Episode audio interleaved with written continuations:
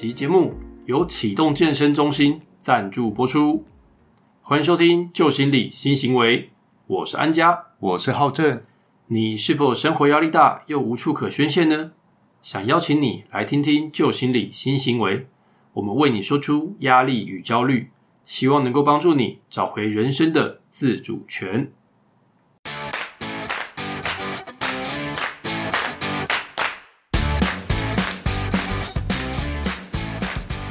Hello，今天节目很特别哦，邀请到我们的好朋友启动健身的副执行长潘俊荣 KK。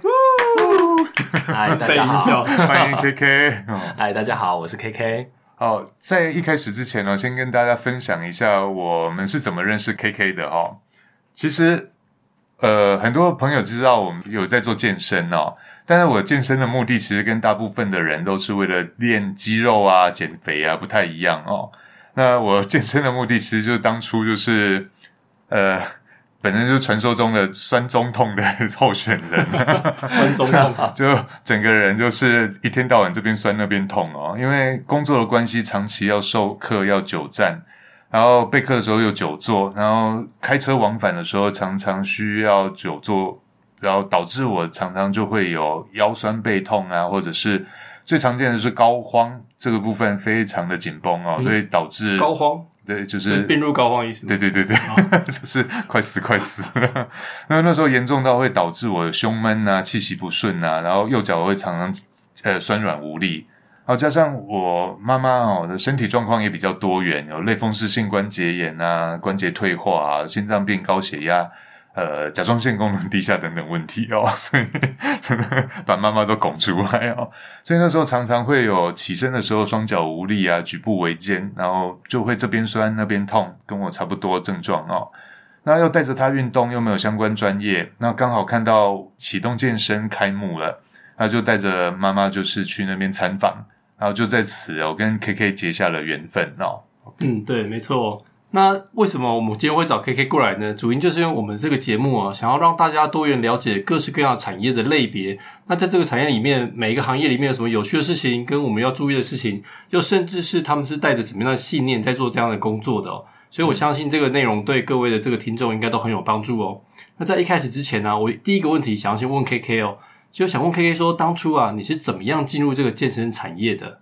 哦，呃，今天产业下现在有很多的人是各式各样进去的。我其实是在十八岁考进职业军人的时候开始接触健身。嗯，那呃，我在军人这段时间有接触过，就是宪兵特种勤务队的训练。哇，对，他他就俗称的夜鹰部队。对对，反正就是嗯，好，很超的那一种。对对，很激进的人才，是是比较残忍一点。哦，那还有进去过呃，国安局，它下面有一个隶属的警卫大队在服役，它主要的执勤内容是呃，元首或相关指定任务的护卫任务。对，那这些都是比较属于。他很苛刻，在要求体能的一些单位。对，那所以随着这些训练，我的我觉得体态、外形跟运动表现都有变得越来越好。嗯，但在这些训练过程中，也会发现开始出现很多关节疼痛的问题。对，对，就是看来我也是酸中痛的一员。对 啊，所以酸没掉。是的，是的，所以才会开始接触探索运动科学的这一块。嗯嗯，那寻求一个比较让素质可以更好，是真的强壮。的那一个状态的方法，对对对，所以大概在二零一二年退伍之后，开始全职在这个产业里面。哇，真的其实还蛮久的时间了哦。嗯哼，那在健身产业中，你有没有发生过或遇过什么样比较有趣啊，或者是你觉得比较害怕类型的学员这些经验，可以跟大家分享？我觉得这个产业有趣的事应该是非常多，嗯，因为它是一个不断跟人接触的产业嘛。对对，那反正人家就是说，呃。呃，有人的地方就有故事，对对。那有遇过蛮多，比如说我们的同事会被呃带出场去吃饭，带出场，对，哎，这我就不好说。但出场去吃饭，他可能算是一个上课吧。然后他吃完饭回来，还会带一张签满课堂数的合约回来。哇，哇，这也是一种行销技巧。嗯，我们这段跳过好了，我怕不好说，大家误会我们这个产业。不会不会，了解。对对，那当然还有什么呃，可能有人买了十几万的课不来上课哦，对，或者是呃，把教练当成牧师。在告解各种对比较 私密事情，是是是，对，所以这个产业我觉得蛮有趣的。嗯嗯，啊，我印象比较深刻是我在刚进这个产业的时候，我遇过一个大哥。对，那这个大哥其实呃，他给人家感觉他可能赚非常多钱，然后嗯，压力非常大的一个大哥。对，那渐渐越来越熟的时候，才知道这个大哥可能他抗压性非常好。他据他所说，就是他每一次都在操作大概一笔是几亿到十几亿的资金。哇塞，对，所以可能他需要很大的抗压性。然后慢慢的越来越熟的时候，我发现他是在帮人家做股票啊，帮人家操作转贷啊，解决各种事情啊。然后他十几年前就是在越南跟人家打打杀杀出事嘛，嗯打打杀杀是真的那种打打杀杀。对我听到会想说，哎，我我有听错吗？对对，后来才知道他可能专门在帮人家处理事情。那他曾经在越南就是类似协助一个呃人口贩卖集团的破获，哦，对，然后去解放了一群嗯，一群呃被被羁押的，对，是是，所以我就觉得从此看在上课的时候看那位大哥都觉得他在发光，哇，就很像那个从江湖中退隐的大侠。对，对，但这也是我觉得这个产业真的有趣的地方，嗯嗯他会接触到各种领域或者是各个形式的人。没错，对对了解。对，因为我们有很多的伙伴跟学员啊，他们其实不论是要转换工作，或者是新鲜人刚毕业的时候，他们其实都有曾经想过说，哎，也好想去当这个健身教练哦。那如果他们真的想要投入这个产业的话，你这边 K K 会不会有有什么建议可以给他们吗？OK，嗯，我觉得呃，人与人在往来的时候有有有两件我们很想做，但是又很困难的事情。对，对，一个是要把我们的思想观念从我的脑袋塞到你的脑袋。啊，对，然后另外一件事情是我很想要把这些钱从你的口袋转移到我的口袋，这个我们也是很有兴趣。研发一下，我也很想学。对，那教练其实就在这两者平之间去找一个呃比较完美的平衡。嗯嗯对，因为其实我们就试着把适合的观念跟合适的做法去灌输到学员的脑袋里面，让他去执行，然后透过滚动的调整，去达到他当初所设定的目标。嗯，然后我们在这个过程中去求得一个属于我们的薪资。嗯嗯嗯所以，假如你是喜欢指导教学，然后你喜欢新鲜感，因为我们会指导各式各样的客户，对，那你对行销有点兴趣，包含我们面对面的行销，或者是呃自我包装的宣传，没错，因为所谓的专业是人们愿意付出代价去跟你做等值交换。是，对，如果你对这些部分是有兴趣或者是可以接受，其实你就可以来尝试。嗯那如果假设在以上环境大大致上都有了解的情况下，其实我们进入这个产业，主要就是需要基本的解剖学、嗯，肌肌肉动力学，进而应用在训练上。对，那在基础的生理学、营养学上面去稍作琢磨。嗯，那对于沟通、客户情绪还有习惯养成的掌握，毕竟因为我们要接触各种不同领域、不同类型的客户，我们要能够去改变他的习惯。嗯，所以这在初期会是一个相对学习要广泛。中后期要能够在这个领域找到自己的天赋，垂直生根。嗯，那找到自己的弱项去做补强，或者是在我们产业可以去做转移。对我们可以把你遇到的问题去转移到，比如物理治疗，比如说骨科的医师，甚至找到情绪相关专项的。嗯，但在这之前，我们应该要能够掌握这广泛的相关的专长。嗯那如果假设在这部分都可以慢慢的顺顺做下去，其实对这个产业的帮助非常大的。嗯嗯哼，所以刚刚那个概念其实有点像加医科的医生，先去帮你评估之后，你需要转诊到哪一个单位去也的也许可以这么说，对对对。因为在这个产业里面对这么多人，每个人有不同的特质，嗯嗯。所以你要有不同的工具跟技能去相对应。对嗯对，对啊，要是对要做灵活调整，千万不能一招打天下。对对，说这个，哎，这个阿贝啊，我告诉你，我刚教一个年轻人，你要举重深蹲对，你要深蹲要怎么做？重深对，蹲那个阿北可能就会骨折。对每个人需求跟目标都是不一样的。对对对，需要灵活的调整跟学习的。是嗯，了解。那我好奇想问一下哦，那如果假设今天这个伙伴想要加入，他是比较内向的，那他适合做这样子吗？哎，是像你一样，我有听错吗？这样好吗？是，如果你说像比较内向的话，嗯，应该说，在你认识的教练里面，有没有哪一个教练的个性是比较内向的？但是呢，他的成交量跟他的业绩，哎，却都很不错。嗯，也有这样的 case 吗？我觉得这是相当的多。哦，真的哦对，，这是相当多。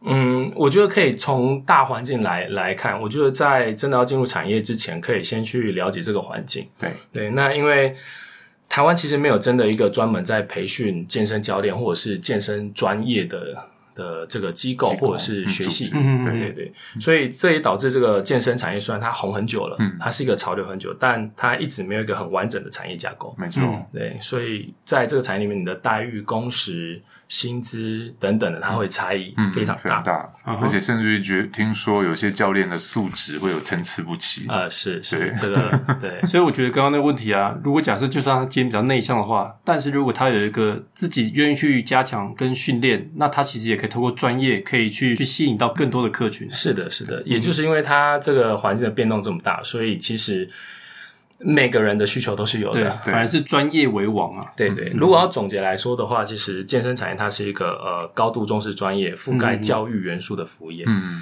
所以我们要做，其实就把对于人体的专业训练知识，在顾及每个学员不一样的身体状况、嗯生活形态，还有这些甚至情绪表达的个体差异下，我们去协助他达到当初他想追求到的目哦我觉得这个。很不容易。对，我常常在跟浩正在工作的时候，浩正跟我说：“哎、安佳，我昨天去启动健身这边运动的时候，我跟教练讲说，我哪里酸，我哪里痛。教练马上看一下状况之后，马上就可以给我一些好的应对措施。嗯，或者是一些舒缓的方式，对，还蛮厉害的，就可以瞬间好像，呃，跟那种运动防护员的那个概念很雷同啊。对，就不是只是纯粹只有教怎么运动而已，对对对就是包含后面的舒缓。这个其实 K K 也亲自指导过我。是，但其实我们没有什么医疗的成分啊，嗯就是我们是试着得到人体更强壮的使用方式。嗯，对对对对对对，这点很厉害。对啊，所以还蛮不容易。对，所以你说，如果假设你是呃所谓偏向内向啊，或者是刚刚偏向外向，嗯嗯，或者是人家所谓呃你是 DISC 里面可能你觉得是观察型的人、分析型的人，对，我倒觉得只要你能够接受以上的这些东西，其实你都会在里面找到很好的成就。嗯嗯，对啊，各位伙伴们听到一个关键，竟然会从一个健身教练口中说出 DISC，我还蛮惊讶的。听说 KK 他的他的强项是什么？上知天文，下知呃哎，不好说，下有。下肢强大。其实健身教练的专场通常是虎兰，真的很强大。但是这个这个还好了，这个还好。那像 Nick 来讲的话，跟梦梦就其实都不会，都还蛮务实的。好，那就不符合我们今天健身教练的要求 回去好好检讨检讨。把 highlight 出来，糟糕。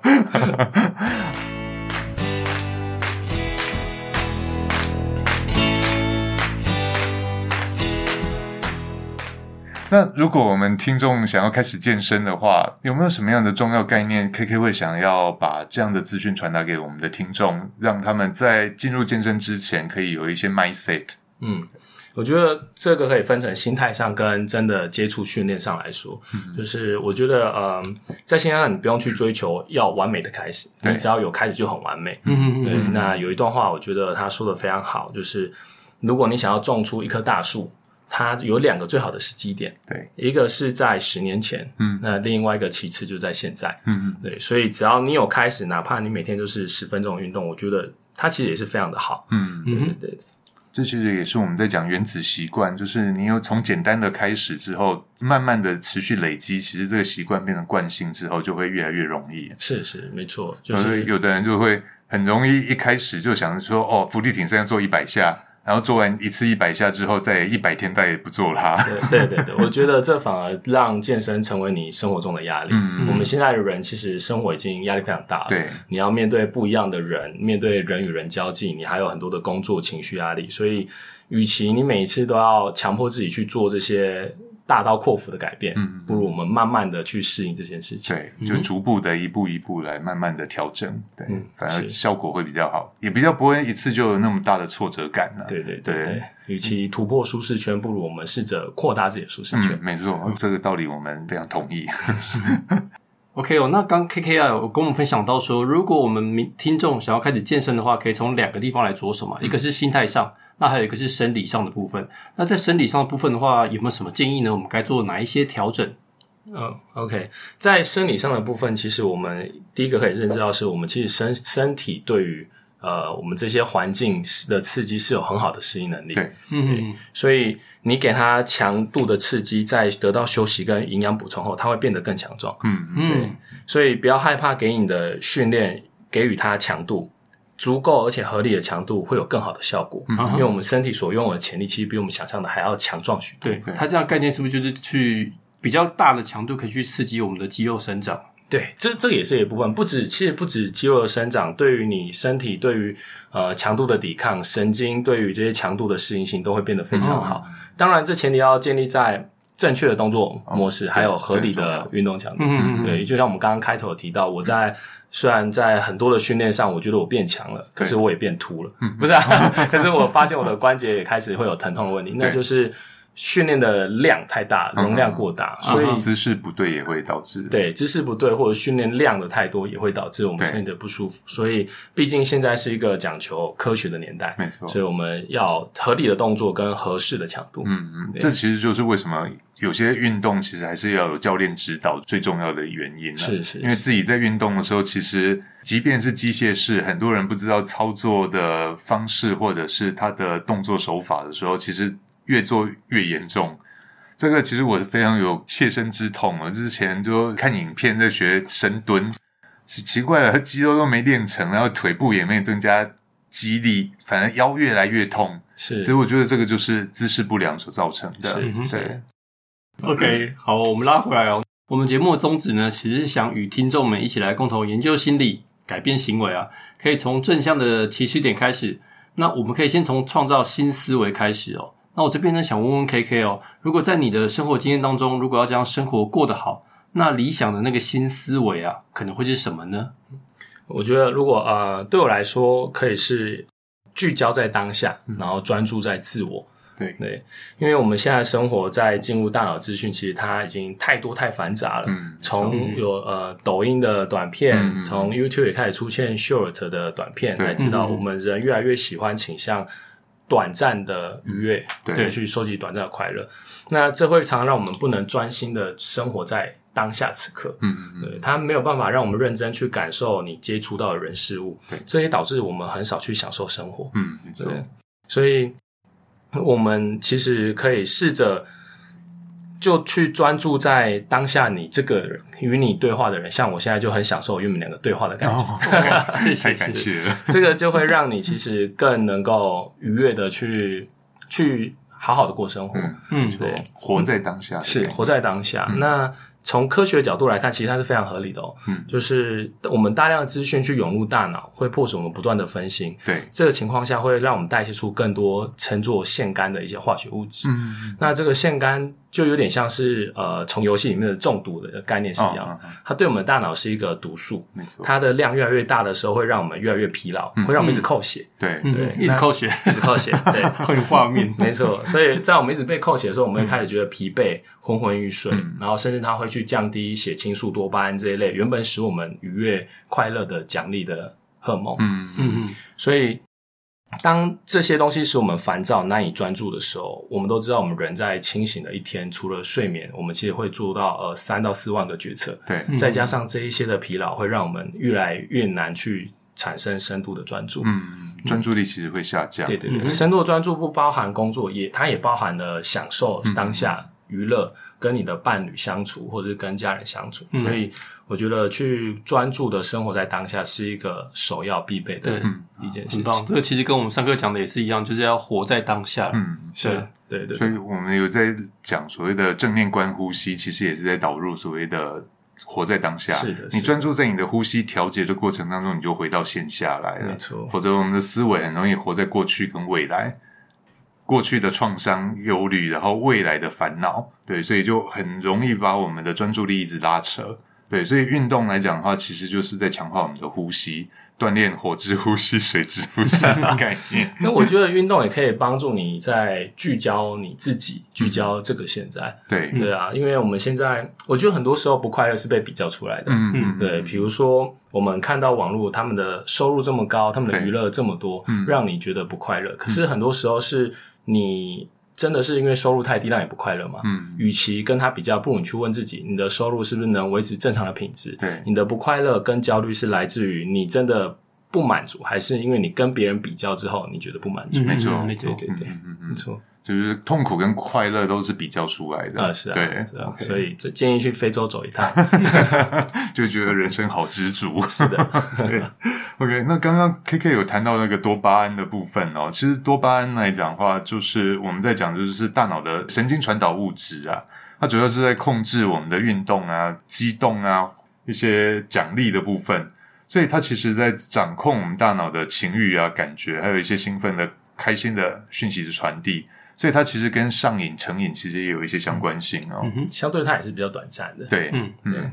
所以，像《原子习惯》里面这本书里面，其实有谈到多巴胺对于我们习惯养成的一个影响。对，所以说要怎么样去创造自己的多巴胺能够去分泌呢？就是在于说，假设你今天想要做一个运动的时候呢，你可以激励自己的前提，就告诉自己说：，诶，如果等下我运动完之后，诶，我可以获得什么样的奖励？你可以先在后面做一个安排。假设我运动三十分钟，我同意自己去做一件让自己开心快乐的事情，五到十分钟。那这个东西呢，其实就是一个奖励。这个。当你还没有做之前呢，这个多巴胺它就会激增。当激增的时候呢，那个其实就是迫使你去做这件事情的动力啊。嗯，对。安家讲的意思就是，我们人在有所期待的状态的多巴胺的分泌，其实会比较容易达到峰值啊。嗯嗯，对对。而且重点在于说，当你获得那个奖励的那个当下，你的多巴胺反而没有比在期望当下分泌的多。对，所以反而是期待那件事情的时候会特别的快乐跟高兴。嗯嗯嗯。哇，你们很适合来当健身教练。我们一起，我们也有吸集。我们是说了一嘴好健身。对哦，那刚刚 K K 这边呢，他其实有提到一个点哦，就是提到说，当我们每个人如果压力过大、很烦躁，事情每一天都没有办法专注，都觉得好多事情让我自己快 burn out 的时候呢，这时候其实它就是呼应一个心理学里面有一个所谓的隧道效应哦。那这个隧道效应它在讲什么呢？就是在讲说，其实人呐，在有压力跟有困难的情况之下，其实我们当下的决策啊，很容易会短视尽力，他没有办法去决定一个中长期的考量哦，所以会让我们说，我们自己的个人资源都会被这些事情啊，跟烦躁事情给占据掉了，就会产生所谓的隧道视野。去想象一下，我们搭火车的时候或者开车的时候，在隧道里面看出去的时候，那个视野其实就是一个隧道小小的口。所以，我们应该要去专注于当下的时候呢，我们才可以觉察到更多的其他的人事物啊。嗯，同时要记得去降低自己的压力。那透过运动就是一个很好的方式。对，我觉得这个 burn out 的这个概念，我觉得我我很多人应该都可以去体会。嗯但是它在发生的时候，如果你能够试着再把呃你的聚焦的状态拉回自己跟现在身上，我觉得它的效果非常好。嗯，因为我们的不快乐很多时候是因为我们一直。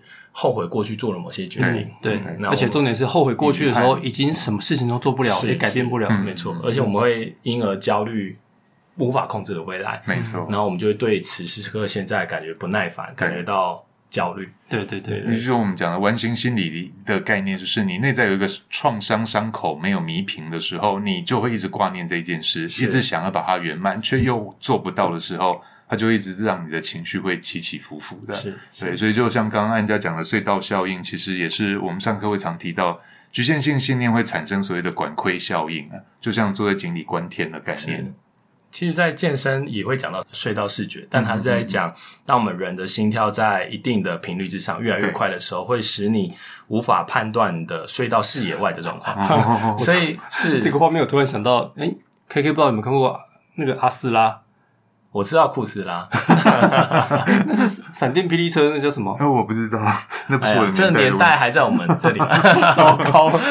就是我要表达，就是说，K K 讲那个现象就跟赛车手现象是一样的，对是是。当我们在开车的时候，你的血压跟兴奋度，还有速度又快的时候，其实你的视野也会限缩。是的，对对对。所以这一连串的焦虑，反而让我们不但心理上、大脑。变得越来越状况不好，对，它也会让我们的身体出现血压的问题、血糖问题，让你的生理出现更多负面的效果。对，它就会像骨牌一样联动在一起。对对，所以不有时候我觉得我们可以试着去放掉不能控制的未来，嗯，然后无法改变的过去，其实把注意力放在真的有自主权的现在，嗯，再会让我们重新找回我们不只对身体，也可以对大脑的控制权。哦，这也是我们节目的宗旨。哦，真的，我刚听到这句，我觉得我跟浩正都特别喜欢这句哦。这句就是刚刚 K K 有讲到说。我们要试着先放掉无法控制的未来跟无法改变的过去，把注意力放在真正有自主权的此时此刻，它反而会让我们重新找回对自己的掌控感。我觉得这句讲的非常漂亮，对，真的，对，可以当做今天金句。太好了，我可是回家自己默默练。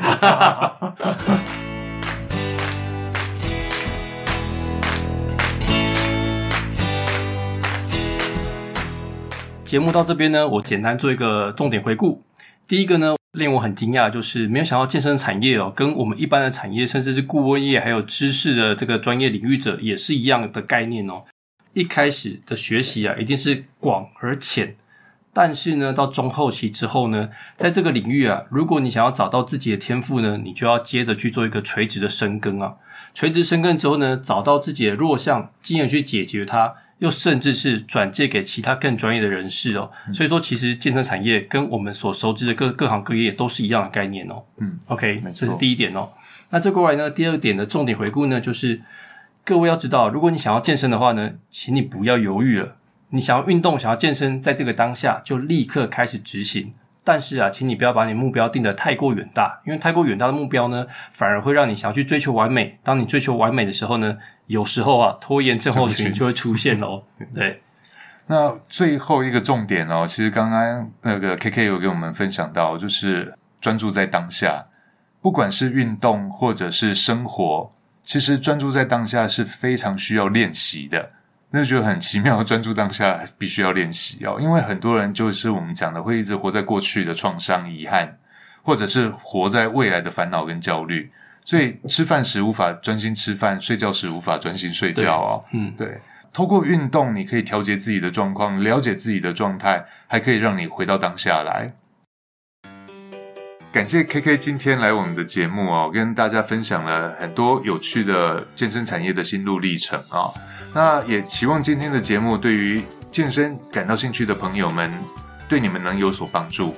当然也别忘了哦，可以上我们启动健身一起来运动，甚至于寻求一些专业教练的指导与协助。嗯，那未来我们节目将持续陪伴你，分享更多生活案例与相关工具技巧，还有一些有趣的议题，也会找来更多的职人分享各行各业的从业心得哦。